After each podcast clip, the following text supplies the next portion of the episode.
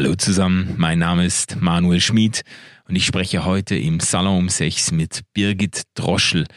Sie ist Kosmopolitin, Wahlzürcherin, Psychologin und Geschäftsfrau. Und ich spreche mit ihr über ihre Arbeit im Healthcare-Bereich und besonders über die Herausforderungen und Chancen, welche eine neue Generation, die ganz anders tickt, in die Arbeitswelt hineinbringt. Natürlich sind wir vom RefLab wie immer gespannt auf eure Kommentare und Rückfragen. Zuerst aber viel Spaß mit diesem Gespräch. Salon um 6. Gespräche mit spannenden Gästen zu relevanten Themen. RefLab Ja, hallo, herzlich willkommen zu einer weiteren Folge von Salon um 6. Ich bin heute hier mit einer ganz, ganz interessanten, spannenden Frau, die ich schon einige Jahre kennen darf, äh, nämlich mit Birgit Troschel. Du hast äh, Psychologie studiert an der Uni Bamberg äh, und bist Partnerin, Mitglied in der Geschäftsleitung von Stettler Consulting. Äh, ihr seid ähm, spezialisiert auf Rekrutierung, Assessment, Coaching für den Healthcare-Bereich. Bereich. Da arbeitest du seit äh, vielen Jahren. Ich will aber nicht zu viel über dich sagen, sondern dich gleich zur Sprache kommen lassen. Äh, sag du doch mal, du bist ganz offensichtlich keine äh, äh ursprüngliche Schweizerin. Was hat dich hierher verschlagen? Nach Zürich, du arbeitest und wohnst in der Region Zürich. Was hat dich hierher verschlagen? Also es war wie bei sehr vielen Deutschen, dass wir eigentlich nur für eine sehr kurze Zeit nach Zürich äh, sollten. Und zwar waren wir äh, unterwegs auf dem Weg nach New York. Wir hatten an sich, also mein Mann äh, arbeitete für eine Investmentbank und hatte die Möglichkeit, in die Staaten zu gehen, was ich ähm, immer wollte. Und wir hatten an sich alles schon geregelt, als dann das Angebot kam, doch für zwei Jahre nach Zürich zu gehen und danach ein besseres Package für New York zu bekommen. Und wie für sehr viele Deutsche war das für mich gar nicht wirklich ins Ausland gehen. Das hat sich dann relativ schnell geändert, als wir dann hier ankamen und ähm, dann hier uns auch ähm, umgeschaut haben. Es ist äh, von der Kultur her extrem, extrem anders als die deutsche Kultur. Ja, aus welcher Region in Deutschland kommst du denn? Ähm, ursprünglich aus Franken. Ich bin aber nicht in Franken aufgewachsen. Äh, mein Vater hat für Siemens Kliniken eingerichtet und ich bin ein klassisches Corporate Kind. Also meine Eltern haben in Ecuador geheiratet. Dann bin ich in Deutschland zur Welt gekommen. Dann waren wir drei Jahre in Syrien. Dann waren wir wieder ein Jahr in Deutschland. Dann waren Ach, wir auf den Philippinen. Und ich habe dann mein, mein Abitur in Deutschland gemacht und auch in Deutschland Psychologie studiert bin aber bis heute insgesamt 14 Mal umgezogen. Insofern. Wahnsinn. Äh, ja, ja. Okay, okay. Also du bist von Haus aus Psychologin. Mhm. Das heißt, du bist äh, gewohnt, dich selbst und andere zu reflektieren. Dann fällt dir die Frage bestimmt einfach, was für ein Mensch bist du? Wo, worauf muss man sich gefasst machen, wenn man dich kennenlernt, wenn man dir begegnet? Es ist ganz lustig, ganz viele Psychologen finden Diagnostik und Persönlichkeitsdiagnostik überhaupt nicht cool, weil sie sagen, man kann Menschen eigentlich gar nicht mit drei Eigenschaften abbilden. Auf der anderen Seite, also wenn ich jetzt mal, und ich mache ja viel Assessment Center und assesse auch äh, Leistungsträger, insofern kann man schon bestimmte Aspekte abbilden. Mhm. Die Tools, die ich einsetze, würden mich als ähm, warmherzig, unkonventionell und sehr, sehr resilient, also sehr, sehr belastbar bezeichnen. Okay, okay. Also äh, da klingt bei mir schon was an, weil äh, ich muss das doch noch loswerden. Eine kurze Anekdote, wie ich dich nämlich kennengelernt habe. Das erste Mal, als wir uns begegnet sind, das war, glaube ich, am Flughafen in Kloten. Da sind wir mit einer Gruppe von 30 oder 35 Pastoren mh, sind wir unterwegs gewesen in einer Retreat in Ägypten oder so war das, ganz abenteuerlich. Und da bist du mitgekommen, nur Männer am Start, äh, zu äh, unserer Schande muss ich das sagen. Aber du bist als einzige Frau mitgekommen, bist ins Flugzeug gestiegen und ich glaube, die Räder waren noch nicht eingezogen. Da hast du schon Plätze getauscht mit Leuten, weil du nämlich Assessments mit allen Pastoren durchgeführt geführt hast in den folgenden Tagen und du hast den kompletten Flug durch, hast du schon Gespräche geführt. Wir mussten ja im Vorfeld dann Tests ausfüllen, drei verschiedene Tests und so. Und du bist mit all diesen Unterlagen gekommen und hast fünf Tage von morgens bis abends hast du Gespräche geführt mit uns und äh, ein Pastor nach dem anderen ist ganz ermutigt und erfüllt und hoffnungsvoll aus diesen Gesprächen zurückgekommen.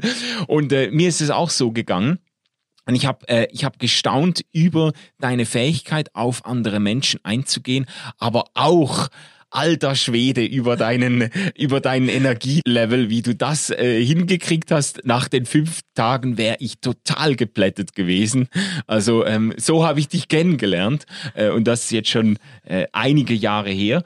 Ähm, Jetzt arbeitest du schon viele Jahre in der Geschäftsleitung von Stettler Consulting als Beraterin, als Coach. Ist das so äh, die Art gewesen, wie du dir deine Karriere vorgestellt hast? War das so ein zielstrebiger Weg? Ich werde mal für ein großes Business äh, Leute assessen, da werde ich mich investieren. Oder hättest du dir dein Leben auch ganz anders vorstellen können? Also als ich angefangen habe, Psychologie zu studieren, habe ich Christen kennengelernt, die sehr engagiert waren. Und ich habe dann auch während meines Studiums äh, mich in dem Bereich und auch in dem Umfeld stark bewegt ja. und war begeistert von den Leuten, die so hingegeben da auch unterwegs sind. Und ich hätte mir das sehr gut vorstellen können, ähm, dann auch Vollzeit in, in diesem Bereich mich weiter zu investieren, in christlich-sozialen Werken unterwegs zu sein und auch das ganze, auch diesen ganzen Charity-Bereich, also wo Menschen ihr Leben geben und anderen Menschen helfen. Ja. Und da wirklich Vollzeit all in, das hätte mich sehr fasziniert in der ja. Zeit. Das hättest du dir äh, ernsthaft vorstellen können oder darauf hast du dich sogar äh, moralisch drauf vorbereitet? Absolut. Ja. ja. Und dann ist es doch anders gekommen. Ja, ich habe dann meinen Mann kennengelernt und habe mein Studium sehr gut abgeschlossen und dann war eben die Frage, ja, wie wir unser Leben gestalten. Und die, das Thema war, dass ich doch erstmal in die Wirtschaft gehen sollte, um auch zu sehen, wie die Menschen, denen ich dann später dienen will, auch leben und unter welchem Druck die leben mit ihren Mid-Year und End-Year-Reviews und all die Themen und habe dann ähm, bei Arthur Andersen, einer der Big Five, als Consultant gearbeitet. Aus diesen erstmal zwei Jahren sind dann zehn Jahre geworden. Ja, und äh, von daher habe ich da dann auch diese ganze Corporate-Welt von der Consultant-Seite kennengelernt und dann hat sich das auch nie wieder ergeben ja. sondern immer wieder bei all den Wechseln auch, also sowohl örtlichen Wechseln, Umzügen, war irgendwie immer wieder klar, dass ich sehr, sehr interessante Möglichkeiten hatte beruflich, für die ich sehr dankbar bin und das ist bis heute so mhm. geblieben. Mhm. So bist du eigentlich auf die Spur gekommen und hast dann gemerkt, dass es auch eine sehr äh, sinnerfüllte Tätigkeit ist, in der du auch einen Unterschied machen kannst. Ja. Absolut. Ja. Mhm. Jetzt hast du natürlich in der Funktion, in der du seit vielen Jahren jetzt arbeitest, viel mit der Führungsriege großer Konzerne, Pharmafirmen zu tun. Menschen, die teilweise Tausende von Angestellten führen. Das ist so eine Flughöhe, mit der Normalsterbliche normalerweise nicht unbedingt zu tun haben. Deshalb wird mich das interessieren, wie du Menschen in solcher Verantwortung erlebst und wie du mit ihnen umgehst und was, was fällt dir auf an diesen Menschen? Also normalerweise habe ich die ja, wenn die zum Beispiel nach einem Assessment Center dann ein Assignment erhalten, also wenn sie diejenigen sind, die den Job bekommen haben, dann bin ich häufig im Onboarding dabei, im ersten halben Jahr. Oder ich habe auch sehr viele Coaches, die dann zu mir ins Coaching kommen. Und in der Regel sind ja meine Touchpoint-Situationen, wo, wo sie Hilfe brauchen oder ein Sounding Board brauchen oder wo sie eine ne Reflexionssituation brauchen. Mhm. Das heißt, ich erlebe die da natürlich sehr offen und auch sehr bereit, und auch sehr ehrlich in dem, weil es ja auch nichts bringt, wenn das keine offene und ehrliche Situation ist. Mhm. Und mhm. ähm, insofern erlebe ich ja, erlebe ich die vielleicht auch von der Seite, in der andere sie, sie weniger erleben. Ja. Aber in der Regel sucht man sich ja auch einen Coach, der außerhalb äh, des Kreises ist, in dem man beruflich tätig ist, um sich auch mal von jemandem, der einem nicht unterstellt ist, äh, mal einen Spiegel vorhalten zu lassen. Ja, ja. Und da erlebe ich also die Klientel, mit der ich arbeite, sehr reflektiert und auch sehr offen für Feedback. Mhm, mhm. Also du hast mit Leuten zu tun, vor allem auch in so biografischen Bruchstellen, wo sich ein Job ähm, ausläuft und jemand neu eine Perspektive sucht oder so, da, da holen Menschen Hilfe bei, bei euch dann auch. Ja, oder auch, also ich habe natürlich auch äh, KMUs, wo es dann um den Generationenwechsel geht oder ich mhm. habe auch Situationen, wo es um eine Mediation geht. Ich mache sehr viel Teambuildings auch auf Geschäftsleitungsniveau, wo es dann darum geht, wie können wir Zeit sparen in der Zusammenarbeit. Und ich habe auch Verwaltungsräte, die für sich sagen, Mensch, wir verbrauchen zu viel Zeit, weil wir zu unterschiedlich sind. Lass uns mal ein Teambuilding machen und hingucken, wo, wo bildet sich diese Unterschiedlichkeit ab, damit wir Zeit sparen mit all diesen, mit all diesen Diskussionen. Mhm. Und da hilft natürlich Diagnostik, weil es extrem viel Zeit spart und und sehr häufig die Differenzen sehr gut abbildet und so auch eine Barmherzigkeit schafft für die Unterschiedlichkeit im Sinne von, der will mir nicht bös oder der ist nicht keine Ahnung, ähm, weil er unkonventionell ist, äh, der ist nicht unverbindlich, sondern der ist eben unkonventionell. Also der, der, der Schmerz, der ist schmerzfreier bezüglich Regeln oder, oder auf der, ja, auf das hast du aber schön gesagt. Schmerzfreier bezüglich Regeln, ja. Ja, oder für, die, für, den, für das Gegenüber ist dann dieser korrekte eben immer wieder ein Pain im Sinne von, warum ist er, warum ist er so eng? Warum ist er so rückwärtsgewandt? Warum erlebe ich den so als Verhinderer? Mhm. Ja, und zu sehen, dass, dass in der gegenseitigen Annahme auch, auch eine Riesenchance drin liegt, zu sagen, ja, wir brauchen alle. Ähm, und es fängt eben mit, mit dieser Barmherzigkeit auch an zu akzeptieren, dass nicht alle so sein müssen wie ich. Und da kann Diagnostik doch auch die Augen öffnen. Ja, ja. Also es ist interessant, wie du äh, Begriffe gebrauchst jetzt in diesem äh, professionellen Healthcare Assessment Zusammenhang, Begriffe wie Barmherzigkeit und Annahme, äh, ohne die es einfach auch auf der höchsten Führungsebene irgendwo nicht geht. Gell? Ähm, das ist ja auch ein Business, wenn ich das richtig einschätze, ein Business, das wahnsinnig starken Veränderungen unterworfen ist. Also Healthcare-Bereich, was da die letzten 10, 20 Jahren äh, gelaufen ist, das ist ein wahnsinnig ähm, stark äh, in Bewegung befindliches Feld. Leute, die da arbeiten, stehen, äh, stelle ich mir vor, auch sehr stark unter Druck. Wie, wie gehst du damit um? Also ich nehme an, der Druck wird sich irgendwo dann auch auf, auf dich als Beraterin äh, abwälzen, aber wie, wie gehst du damit um und wie, wie gehst du mit Leuten um, die sehr stark unter Druck stehen? Also du hast selber gesagt, ein Glück weiß ich, wie sich's anfühlt. Also unter Druck zu stehen. Hm. Arbeitsplätze, zu sichern, jetzt Corona. Also das Thema, die Verantwortung zu haben für ja. Menschen. Nicht auf dem Niveau, ähm, ja, aber dieses ganze Thema Verantwortung, Menschen entlassen müssen, ja. ähm, in der Kommunikation besser werden müssen. Das sind natürlich Themen, die ich auch aus meinem Alltag kenne. Ja, oder schwierige, also kritische Führungssituationen, die wir dann in den, in den Leadership Trainings anschauen. Das Ad 1 lernen die natürlich auch voneinander, aber ich habe so viel gesehen, dass ich irgendwie sehr gut weiß, was in den Situationen, sagen wir mal, das, das zielführende Verhalten wäre und mhm. kann dann natürlich auch Zeit sparen und helfen, indem man zeigt, schau, man könnte es auch anders machen. Mhm, mh. Äh, vielleicht noch mal zur Branche, in der du arbeitest oder für die äh, du arbeitest man kann da ja ambivalente Gefühle haben. Also Healthcare, einerseits könnte man sagen, das ist eigentlich eine enorm sinnstiftende Branche. Da geht es um Gesundheit, da geht es um das Wohl des Menschen. Das ist nicht schwer, sich hier vorzustellen, wo der Nutzen dieser Branche für die Menschheit ist. Und andererseits könnte man auch sagen, es hat auch ein bisschen vielleicht etwas Anrüchiges, weil das sind die Leute, die ein Vermögen mit kranken Menschen verdienen. Ja, ähm, wie wie wie gehst du um ähm, vielleicht mit der äh, mit der Frage nach moralischer Integrität in diesem Feld? Also ich glaube, spätestens wenn man selber mal Kopfweh hatte und keine Tablette in der Nähe war, ist man sehr dankbar, dass es Leute gibt, die ihr Leben diesem Thema widmen. Ja. Oder jetzt, wir werden ja alle älter. Ich denke, wenn wir dann mal ein ne gutes Hüftimplantat brauchen oder ein neues Knie, ja, wird sich unsere Sicht auf diese Branche sehr ändern. Also von daher, ich selber vielleicht ist es naiv, aber die Leute, denen ich begegne, sind Leute, die das be begabte Leute, die in, auch in anderen Branchen hätten Karriere machen können, die sich bewusst für diese Art von Produkt entschieden haben, weil sie das auf dem Herzen haben. Ja.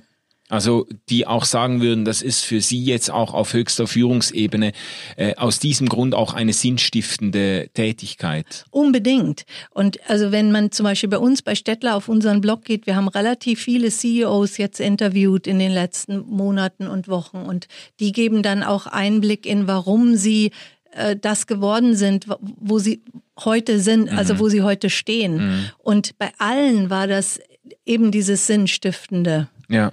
Ja. Ja.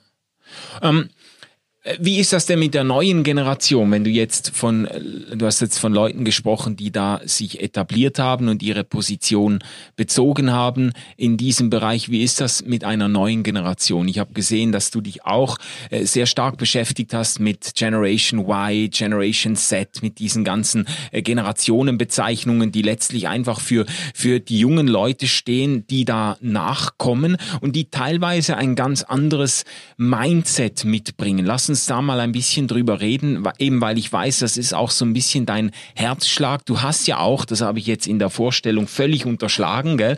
Du bist verheiratet, hast schon erzählt von deinem Mann und da hast ja auch zwei tolle Söhne, die ich auch schon kennenlernen durfte, die jetzt eigentlich zu dieser neuen nachwachsenden Generation gehören und diese Generation ist äh, grosso modo irgendwo anders drauf als noch frühere Generationen.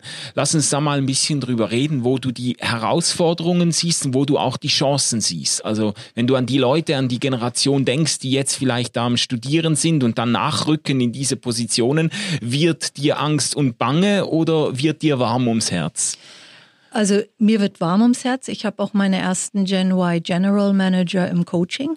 Also die jetzt, die rücken jetzt sogar ins Top-Management. Also ja, also von daher, die sind jetzt überall. Ja. Und wenn wir mal von der Diagnostik ausgehen, okay, wo bildet sich denn der Unterschied ab? Ist es, dass meine Generation sehr konfrontiert war mit diesem klassischen Alpha, diese Wo ich bin es vorn Leute, die wir heute auch noch ganz viel in den Verwaltungsräten haben. Wo ich die bin aber, es vorn. Ja, okay. Ja, und, und, ja. Die, und die auch nur Menschen ernst nehmen, die das ausstrahlen. Mhm mit einer sehr ähm, geringen Aufmerksamkeitsspanne und das wird im Alter dann immer weniger. Ja. Also wenn man dann in der ersten Minute seinen Punkt nicht gemacht hat, ist es vorbei. Mhm. Und dieser Typ Manager hat eigentlich so die letzten Jahrzehnte sehr geprägt und das hat sich völlig aufgeweicht. Also die Buzzwörter sind Unboss, ähm, Mindfulness, ja, also es sind, es sind ganz andere Themen, die jetzt mhm. auch in Unternehmen ähm, zum Tragen kommen. Ja. Die ganze Wertediskussion. Ich meine, nicht umsonst haben alle großen Beratungsfirmen heute irgendwelche Drittweltprojekte, die sie auf ihren Homepages und Webseiten pushen, um diese Generation auch abzuholen. Ja. Und das ist eine, das ist eine Bewegung, die ich richtig cool finde, ja. weil ich finde auch, das muss einfach aufhören. Also diese, diese Dominanz und auch, auch dieser, dieser Druck und zum Teil ähm, auch diese Ungerechtigkeit auf eine Art. Mhm. Also insofern bin ich froh, dass da eine Generation kommt, die da hinguckt, die auch nicht mehr bereit ist, für jemanden zu arbeiten, der sich unethisch verhält einem gegenüber. Ja. Mhm. Also auch dieses Thema der cholerische Vorgesetzte, das hatte ich als junge Frau, war das so. Ab einem gewissen, ab einer gewissen Stufe wurden die dann cholerisch und das war auch akzeptiert. Also die schrien Leute an, schmissen Leute aus dem, aus dem Meetingraum und so weiter. Dies Verhalten ist weg. Also das wird heute überhaupt nicht mehr akzeptiert. Das, ja. ja und das ist gut. Ja. Das ist sehr gut. Die Problematik ist mehr, dass also Gen X eben als Erfolg all diese Dinge zählt, wie, wie Status, ein eigenes Büro, Auto und, und dass die Anreize, um Verantwortung zu übernehmen, komplexer geworden sind. Mhm. Also die junge Generation ist nicht mehr bereit, um in der Beratungsgesellschaft Partner zu werden, Wochenenden durchzuarbeiten, keinen Urlaub zu nehmen, all die Dinge, die für uns selbstverständlich waren. Mhm. Und wir waren auch bereit, das in Kauf zu nehmen, weil unser Traum war, irgendwann mal ein eigenes Büro und Partner zu werden und ein schönes Auto zu fahren. Ja, ja, ja. Ja, ja. Und da fehlen uns jetzt wie so die, wie die Anreize. Wie können wir jungen Leuten das bieten, weil ganz ohne Verantwortung, ganz ohne Invest und ganz ohne Leistungsträger geht's eben nicht. Mhm, mh. Und wenn wir sagen, okay, was sind denn die Antreiber, also jetzt natürlich alles sehr plakativ und sehr ähm, stereotyp ja. gesagt, dann ist es ja alles unter einen Hut bringen. Also ich mhm. will sowohl eine Ehe als auch ein Startup, als auch einen Job, der mich gut bezahlt, als mhm. auch Sabbaticals machen können und flexible Work Arrangements haben. Ja, ja, ja. Ja, aber auch eine genau. Karriere. Ja. Und die Person, die das hat, die hat für die Generation geschafft. Und dann ja. kommen Gen Z, die wieder total konservativ sind, die der Meinung sind, ja, also die Frau soll lieber wieder zu Hause bleiben. Also da gibt's ja Untersuchungen, ja. wenn die dann äh, Aufsätze schreiben, ähm, wie, wie sieht meine Zukunft aus? Da gab's jetzt einen schönen NZZ-Artikel, dass dann 15-Jährige erzählen und wenn ich dann mal alt bin und in Rente gehe, dann bin ich irgendwo ja im Tessin und äh, hüte meine Enkel und habe mein Haus, mein Hund äh, und, und ah, so ja. weiter. Ja, also, das ist also, die sind dann schon in Rente mit 15. Ja. Es ist ja. interessant. Also jetzt hast du in deiner Antwort ganz viele an ganz vielen Stellen angetippt, wo ich eigentlich gerne nachhaken würde. Vielleicht gerade zum zum letzten jetzt. Du hast äh, wie, äh, da mit Begriffen äh, ähm, äh, jongliert, die vielleicht nicht allen äh, geläufig sind. Also ich habe in der Frage schon von äh, Generation, also Generation äh, Generation X, Y und Z. Du hast jetzt unterschieden zwischen Generation Y. Das sind so die, was ist das, 20 somethings, so die 20 bis 3 oder was ist Inzwischen, das jetzt? Also Y ist 80 bis 2000. Das heißt, Gen Z sind jetzt alle äh, am Anfang, also meine Söhne sind zwischen Gen Y und Gen Z mit 23 und 25. Okay, okay. Aber so Generation Z, das, das wären quasi die, die jetzt so in Ausbildung sind. Das sind so die älteren Teenager oder jüngeren 20er. Ähm, und die haben nochmal ganz andere Ambitionen als, als die Leute, die vielleicht so zehn Jahre älter sind als sie, würdest du sagen. Ja. Und da kippt's dann eher wieder in eine konservative Richtung. Ja, ja. Das ist ja interessant, weil ich habe schon gedacht, der Megatrend geht schon in Richtung äh, Flexibilisierung und eben Familie und man Jobsharing und man teilt sich die Sache und man muss doch eine Firma auch mit 50 Prozent führen können und so. Hast du das Gefühl, dass es jetzt bei ganz Jungen zeichnet sich eher wieder so ein, ein Schritt zurück ab? Ja, wir können es noch nicht sagen, die sind ja alle noch mitten in ihrer Entwicklung. Ja, ja. Aber jetzt so, wie sie sich selber definieren oder wo sie ihre Werte platzieren, haben haben wir da wieder eher wieder diesen konservativen Ansatz. Mhm, mh. Und es ist ja oft so, dass das Pendel hin und her schwingt. Ja, ja. Ich denke, die größte Herausforderung für Manager, also sagen wir mal Ende 40 bis eben Rentenalter, ist, dass wir eben dieses ganze Thema Digitalisierung, wir sind eben Digital Immigrants und können das auch nicht aufholen mhm. jetzt in den nächsten Jahren. Das heißt, hier kommt eine Generation, die Verantwortung übernimmt, wo wir nicht, ich meine, die Jahrzehnte, kann man fast sagen, die Jahrhunderte davor konnten wir unser langsamer werden im Alter einfach mit unserer Erfahrung kompensieren.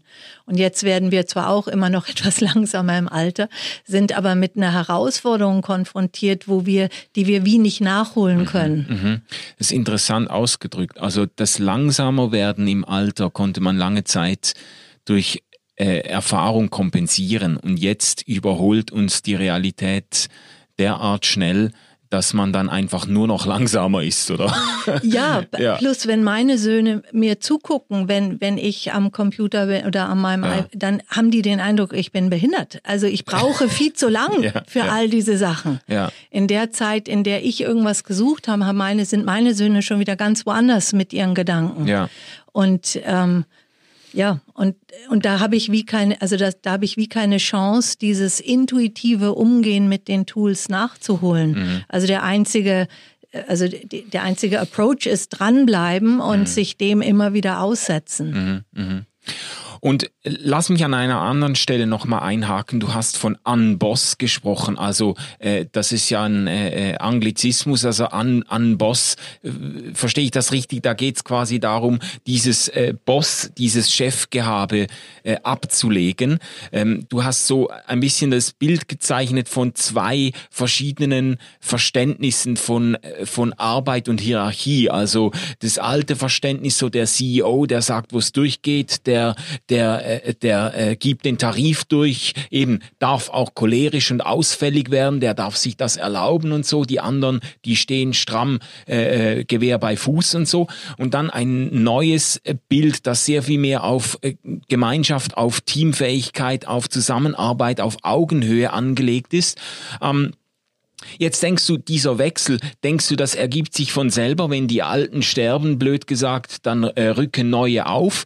Oder ähm, gibt es da etwas, was, äh, was du jetzt auch in deiner Beratungstätigkeit, was du sagen würdest, das legt ihr Firmen und Konzernen ans Herz, da muss man etwas tun, damit dann nicht noch die wenigen cholerischen Alpha-Tiere, die es auch unter den Jungen gibt, einfach in diese Posten nachrücken und ein altes System unnötig verlängern? Verlängern?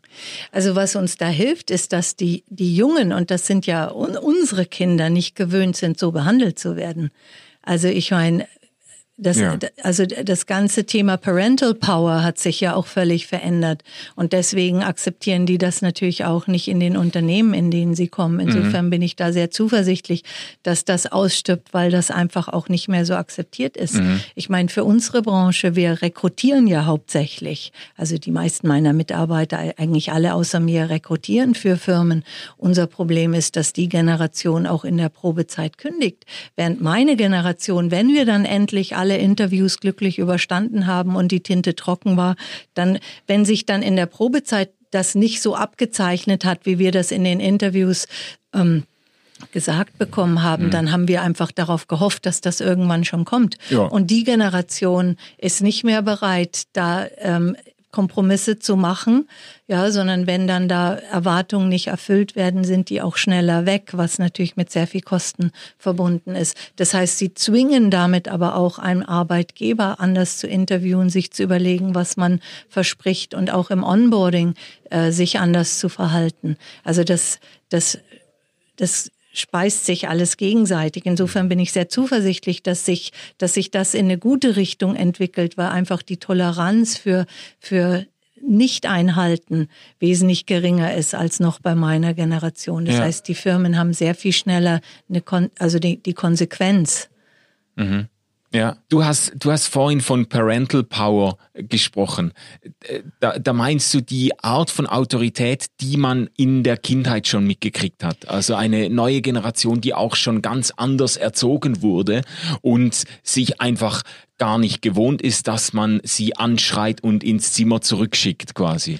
Ja, und vielleicht ins Zimmer zurückschicken schon, aber dass man sie, dass man sie anders behandelt. Also im Sinne von, also was ich da auch also ein Beispiel ist, dass man dann Kinder fragt, wohin man in Urlaub fährt und dann, also ja, bei sehr reichen Familien geht's dann um USA oder Indien oder Afrika. Und ich meine, dann können Sechsjährige mitbestimmen, wo der Sommerurlaub stattfindet, ohne wirklich zu wissen, was Amerika, Indien oder Afrika wirklich bedeutet. Aber mit dem Selbstbewusstsein kommen die dann auch in unsere Firmen. Yeah. So was, es gibt hier eine Entscheidung, die mich betrifft, wo man mich nicht gefragt hat, was ähm, ich bin nicht informiert. Und die sind ja dann noch gut im Netz. Das heißt, viele Informationen, die da auf dem Top-Management-Level getroffen werden, sind ja häufig dann aufgrund der Firmendaten abbildbar. Das heißt, die wissen dann schon längst, dass es, keine Ahnung, eine Kündigungswelle gibt. Und mhm. das wird dann aber auf Top-Management-Ebene noch nicht verkündet und erleben auch diese, dieses Thema, wie wird mit Informationen umgegangen, wie, wie wird man beteiligt auch an ja. Entscheidungen.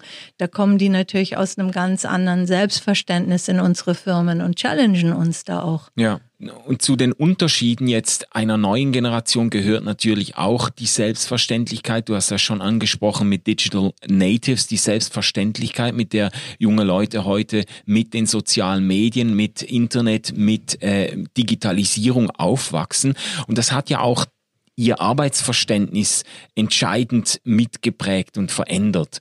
Wie erlebst du das jetzt im Blick auf junge Leute, äh, die Erwartung von Verfügbarkeit oder so? Ich kann mir das in zwei Richtungen denken. Ich kann mir denken, dass eine Generation, die mit den ganzen Medien aufgewachsen ist, äh, weiß, dass sie sich abgrenzen muss äh, in der Freizeit, um nicht für den Arbeitgeber noch nachts um halb zwölf E-Mails zu beantworten. Ich könnte mir auch denken, dass die Leute, dass die Leute dann sagen, nee, das mache ich sowieso rund um die Uhr, das spielt für mich keine Rolle. Für mich verfließen die Grenzen zwischen Arbeit und Freizeit. Wie ist deine Einschätzung im Blick auf dieses Spannungsfeld? Also da erlebe ich, dass auch die DNA von Firmen sehr unterschiedlich ist. Also es hat äh, Firmen, die von ihren Leistungsträgern auch erwartet, dass sie rund um die Uhr verfügbar sind und das auch heute noch und die aber auch die Leute anziehen, die so committed sind, dass das für sie gar keine Einschränkung in dem Sinn bedeutet. Mhm, mh. Und dann hat es aber Firmen, die explizit ja dann den Server übers Wochenende ausschalten und sagen, wir wollen, dass unsere Mitarbeiter sich ausruhen und die das auch vorleben und auch deren Top-Management im Urlaub keine Mails beantworten. Und ich denke, dass muss jede Firma für sich entscheiden, welchen Weg sie da gehen will. Und mhm. sie wird unterschiedliche Mitarbeiter anziehen ja. durch diesen Weg. Ja. Mhm. Mhm. Ich meine, meine Generation ist zur Arbeit gegangen, weil die Arbeit wirklich physisch da war, wo man gearbeitet hat. Genau. Es gab ja. noch keine Personal Computer. Das heißt, mein Computer stand bei meiner Arbeit. Ich konnte nicht über VPN irgendwo auf der Welt sein und mich einloggen. Genau. Und also wenn man, wenn man den Computer dann an der Arbeit runtergefahren hat, dann war auch Feierabend. Dann ist dann vorbei gewesen mit der Arbeit. Ja. Exakt. Oder auch das Thema ähm, Androids, Handys, wo man auch angerufen werden konnte. Also ich kenne noch Zeiten, wo man ein, ein Telefon suchen musste und das war dann eine Telefonkabine und dann brauchte man in Deutschland zwei Zehnpfennigstücke, sonst konnte man nicht telefonieren. Ja, das ist heute so weit weg, obwohl es noch gar nicht äh, so lange her ja, ist. Das ist total spannend. Also dieser, dieser ganze Bereich von neues Arbeitsumfeld, äh, wie sagt man dem, Work 4.0 oder so? New Work. New Work, ja. Mhm. Äh, das finde ich sehr, sehr spannend, äh, auch im Blick eben auf die Frage, wie wird die Welt in zehn Jahren aussehen was mich natürlich auch beschäftigt als Theologe und Kirchenmitarbeiter, wie wird die Kirche in zehn Jahren aussehen? Und lass mich nochmal zurückkommen auf meinen Einstieg. Ich habe dich kennengelernt an einer Pastoren-Retreat. Da bist du mitgekommen. Das hast du uns nicht verrechnet, sondern das hast du auf Freizeit gemacht. Du hast eine Woche Ferien eingegeben, um uns als Pastoren weiterzuhelfen, um uns zu assessen und Persönlichkeitsdiagnose und so weiter zu machen. Also das setzt ein sehr hohes Commitment voraus. Und ich weiß das auch von dir, dass du aus deinem äh, christlichen Glauben kein Hehl machst. Ähm, das ist äh, ein zentraler Teil deines Lebens. Deshalb würde ich dich gerne fragen, jetzt aus deiner Perspektive als eine erfolgreiche Performerin, was würdest du dir wünschen von der Kirche für die Zukunft? Oder welches Bild hast du, welches visionäre Bild hast du von der Kirche in ein paar Jahren? Also wir haben ja jetzt auch gemerkt äh, in dieser in dem Shutdown, wie die Kirchen alle online gegangen sind, Livestreams. Also ich glaube, da kommen wir gar nicht drum rum. Ja. Mein Wunsch wäre einfach, dass die Touchpoints mit der Kirche interessant und relevant sind. Mhm. Also ich habe so oft bin ich an Hochzeiten oder an Events in einer Kirche, wo ich mir denke, Mensch, jetzt, jetzt sind hier ganz viele Leute, die sonst nie da sind. Mhm. Und das sind so verpasste Chancen, ähm, da, da auch relevant zu sein ja. und, und interessant zu sein. Und ich würde mir einfach wünschen, dass die Touchpoints, die die Kirchenferne mit der Kirche haben, dass diese Touchpoints Freude machen, inspirierend sind. Ja. Ähm, ja spannend sind ja. und und irgendwie man man erfüllt rausgeht und man da auch ähm, dem Christentum als als einer Idee oder als auch einem eine einer Denkform begegnet, die irgendwie relevant ist, die ja. mit dem Alltag was zu tun ja. hat und die auch eine Hilfe darstellt. Genau.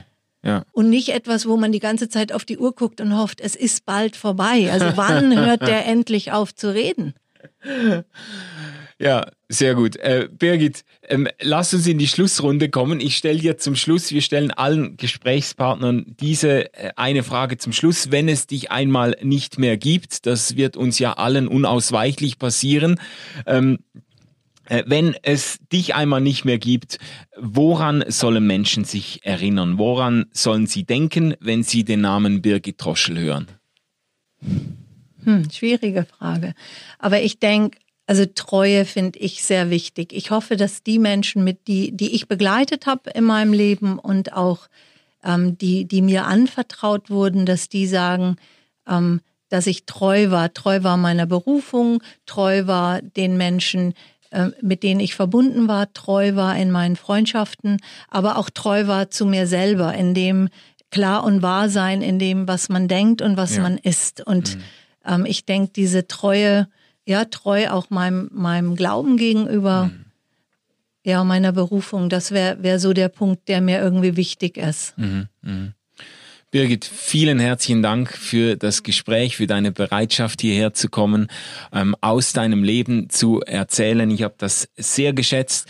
Ich freue mich über alle, die da mit zugehört haben. Wir freuen uns auch über eure Reaktionen. Bitte schreibt uns auf reflab.ch, was eure Rückfragen sind. Schreibt uns auch, was eure Ideen wären für Personen, mit denen wir noch sprechen könnten. Leute, wo ihr sagen würdet, mit denen sollt ihr, solltet ihr euch mal im Salon um sechs unterhalten. Wir freuen uns auf eure Tipps und äh, in zwei Wochen geht's weiter mit Salon um sechs. Tschüss zusammen.